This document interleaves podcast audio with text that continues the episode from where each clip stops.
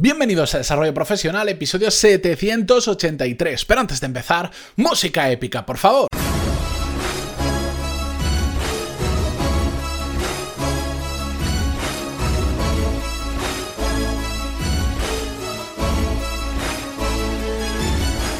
Muy buenos días a todos y bienvenidos a Desarrollo Profesional, el podcast donde hablamos sobre todas las técnicas, habilidades, estrategias y trucos necesarios para mejorar cada día en nuestro trabajo.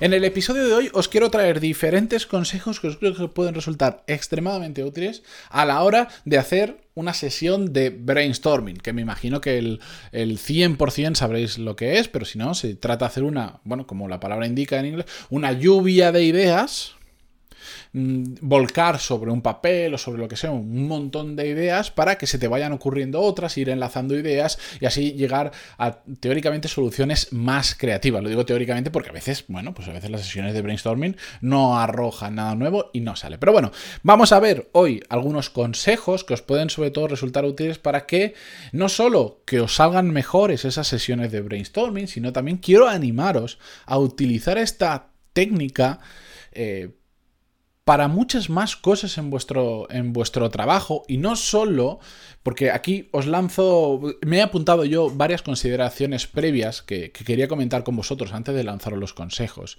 Y es que el brainstorming normalmente está muy asociado a únicamente procesos creativos, como por ejemplo, cuando vas a crear el nombre o una nueva marca para crear el nombre de una marca, que es una cosa bastante compleja en ocasiones. Cuando estás buscando el, dominio pantalón y puntos, bueno, ese no fue muy creativo, como vais a entender. Eh, cuando estás haciendo cualquier cosa a nivel muy creativo. Es cierto, el brainstorming en ese tipo de situaciones funciona extraordinariamente bien. De hecho, yo cuando he tenido que crear determinados proyectos eh, y he tenido que ponerles nombre, por seguir con el ejemplo, he hecho sesiones de, brainstorming y me han funcionado muy bien. Y saco nombres súper interesantes. Algún día, si queréis, profundizamos en todo esto, pero como es más de negocios, no lo comento porque es, es un tema diferente a lo que tratamos en el podcast habitualmente.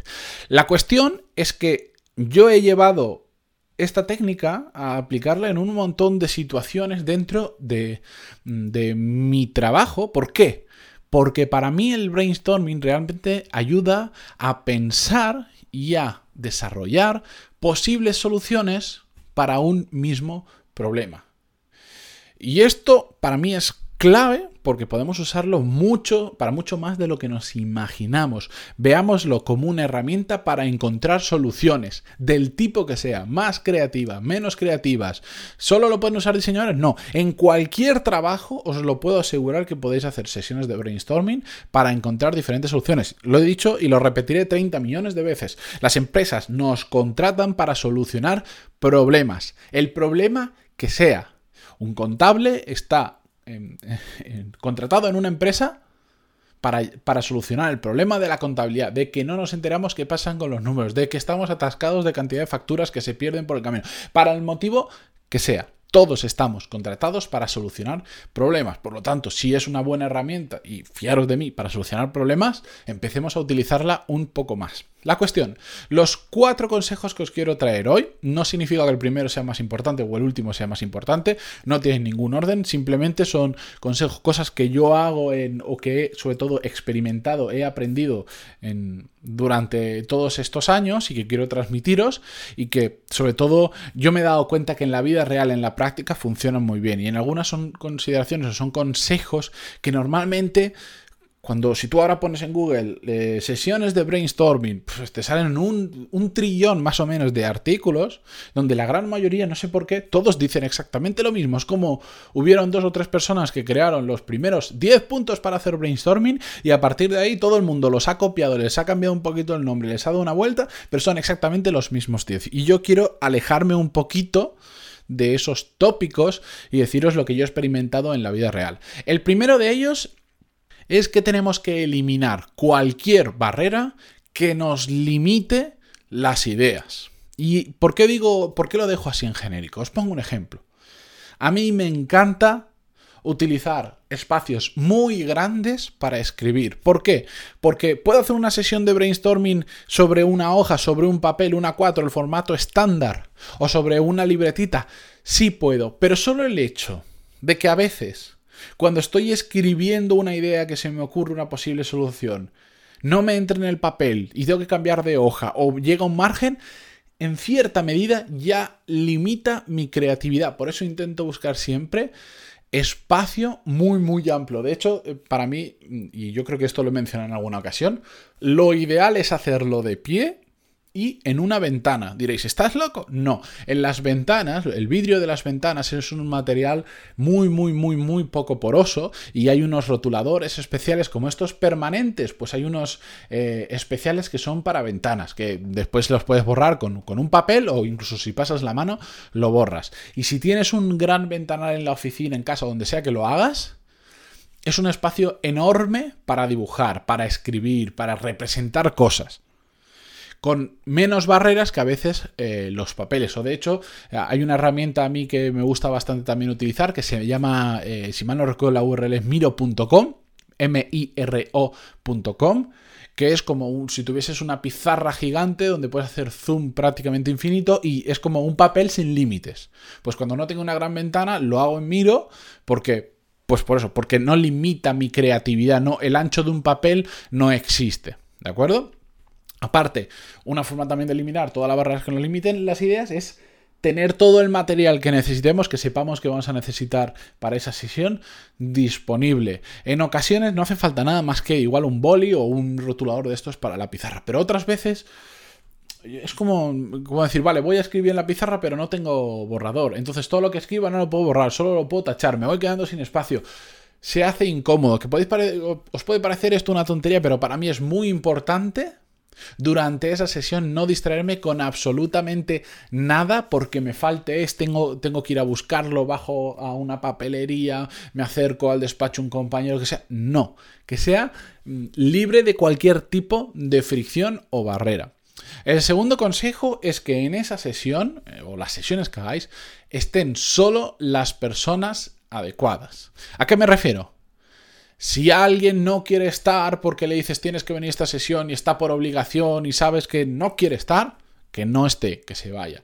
Si alguien no va a aportar algo porque piensa que eso es una tontería o que eso se soluciona como toda la vida se puede solucionar, que no esté.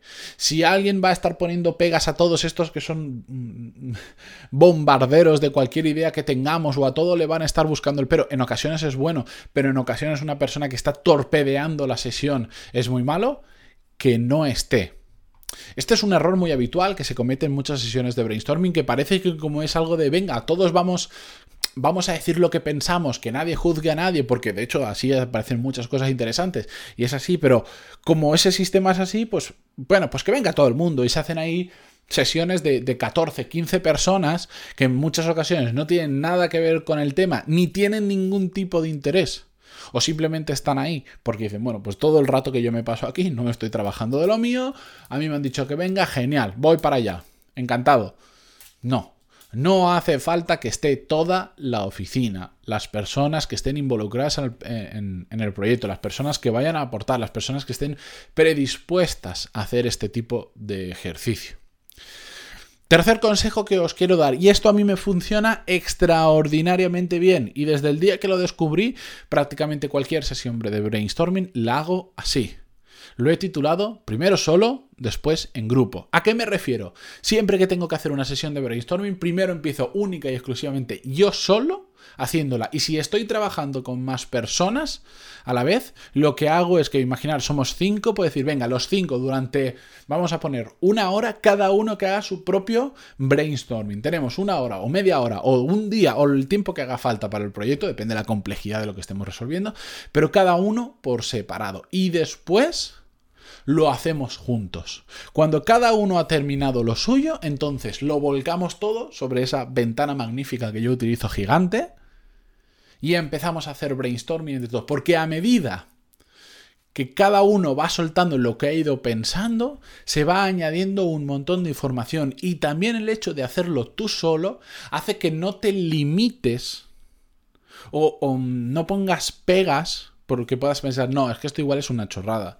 O esto si lo digo en voz alta, lo haces tú por tu cuenta, no, no, no, tienes ningún tipo de influencia de tus compañeros y salen cosas normalmente muy diferentes, otras en común, que no pasa nada, pues si yo digo una idea, el otro ya la apunta y el otro también, la ponemos una vez y no la ponemos tres veces, no tiene ningún sentido.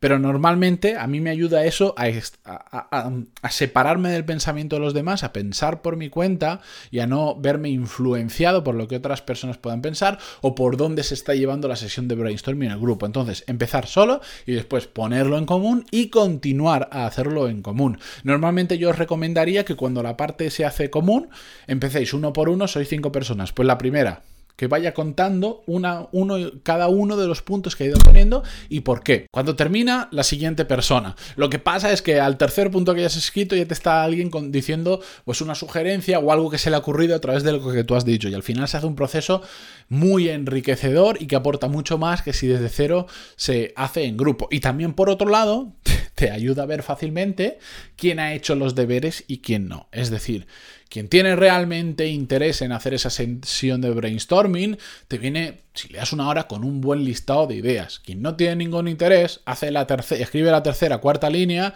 y dice, pues a mí ya no se me ocurren más. Pues ya tienes una, ya lo estás viendo claramente, una persona pues que igual no es la más adecuada para estar en esa sesión. Y el último consejo que os quiero dar por hoy sobre los brainstorming es que lo guardéis absolutamente todo. ¿Por qué? ¿A qué me refiero? Si es que lo estáis haciendo en una pizarra, haced fotos o después de la sesión transcribirla y pasarla ya, sí, a mm, un archivo, normalmente yo lo, lo meto en Google Docs o hago una foto. Sea como sea, guardad aquello que habéis apuntado. Bueno, yo en la oficina tengo una ventana muy grande, lo que hago, lo que hago simplemente, le hago fotos por si acaso, pero lo dejo ahí escrito, no lo borro enseguida. ¿Por qué? Porque es muy importante dejar reposar las ideas. Y a mí me gusta hacer esa sesión y cuando se termina, al día siguiente, a los varios días, depende de lo que estemos hablando, volver a retomarla porque todas esas ideas yo más o menos las tengo en la cabeza y poco a poco con el tiempo las voy madurando. Con el tiempo puede ser de un día para otro, no digo un mes o un año, no, no, de un día para otro, pero ya se me van ocurriendo cosas que en ese momento igual ya estoy saturado y no se me han ocurrido, pero cuando me voy a casa, cuando estoy descansando o en cualquier otro momento, vuelven a mí y entonces sobre esa misma ventana mía que tengo para apuntar ideas, empiezo a añadir otras o voy haciendo reflexiones sobre lo que se me ha ocurrido una cosa u otra. Todo esto forma parte de lo que hemos hablado en las últimas semanas, de ese proceso de obsesionarse con las cosas que estamos haciendo.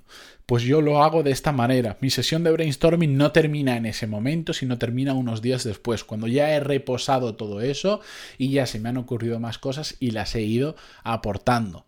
Por eso es importante guardarlo todo. Incluso he llegado a volver a sesiones de brainstorming que había pasado muchísimo tiempo porque el tema vuelve a surgir o vuelve a aparecer un problema similar y digo, ahí va. Si yo esto, nosotros ya hicimos una sesión de brainstorming sobre un problema similar hace un tiempo, voy a ver qué se nos ocurrió en ese momento. Y vas ahí y tienes una cantidad de información útil que ya has pensado, que ya has razonado, que ya has compartido con otras personas que te pueden eh, resultar útiles para resolver un, nuevo problema, un problema similar. Por eso, guardarlo todo. Si es que hoy en día es gratis guardarlo todo. hacéis una foto y ya lo tenéis en Google Fotos o lo que sea que utilicéis para el resto de vuestra vida. O os la enviáis al email o os la subís en la nube, donde sea. Pero guardar todo ese tipo de información porque es muy, muy importante y nunca sabes en el futuro cuándo la vas a usar. Y sobre todo porque hacer una foto a una pantalla, a un papel, o a una ventana, como es mi caso, cuesta literalmente 3 segundos. 3 segundos. Si dijésemos que tengo que invertir una hora en pasar todo eso a papel, no tengo otra forma, pues igual esa hora te conviene gastarlo mejor de otra manera. Pero 3 segundos, todos tenemos 3 segundos. Esos 3 segundos nos pueden ayudar muchísimo en el futuro. Así que estos son mis consejos para hacer bien una sesión de brainstorming. Por supuesto hay muchísimos más, pero como veis ya me paso de 14 minutos. ¿Hay alguno que me he dejado que vosotros digáis, uy, es que esto es vital, para mí esto me funciona mejor que nada? Matías, coméntalo en otro episodio o al menos tenlo presente o yo creo que te has dejado esto que es básico o no estoy de acuerdo con este punto. Pantaloni.es barra contactar y encantadísimo de recibir vuestro feedback. Con esto, ahora sí, yo me voy hasta mañana, no sin antes, como siempre, agradeceros vuestras valoraciones de 5 estrellas en iTunes, vuestros me gusta y comentarios en iVoox, Google Podcast y Spotify. Y sobre todo, espero que todo esto lo llevéis a la práctica, porque lo único que importa es lo que hacemos en la vida real. Adiós.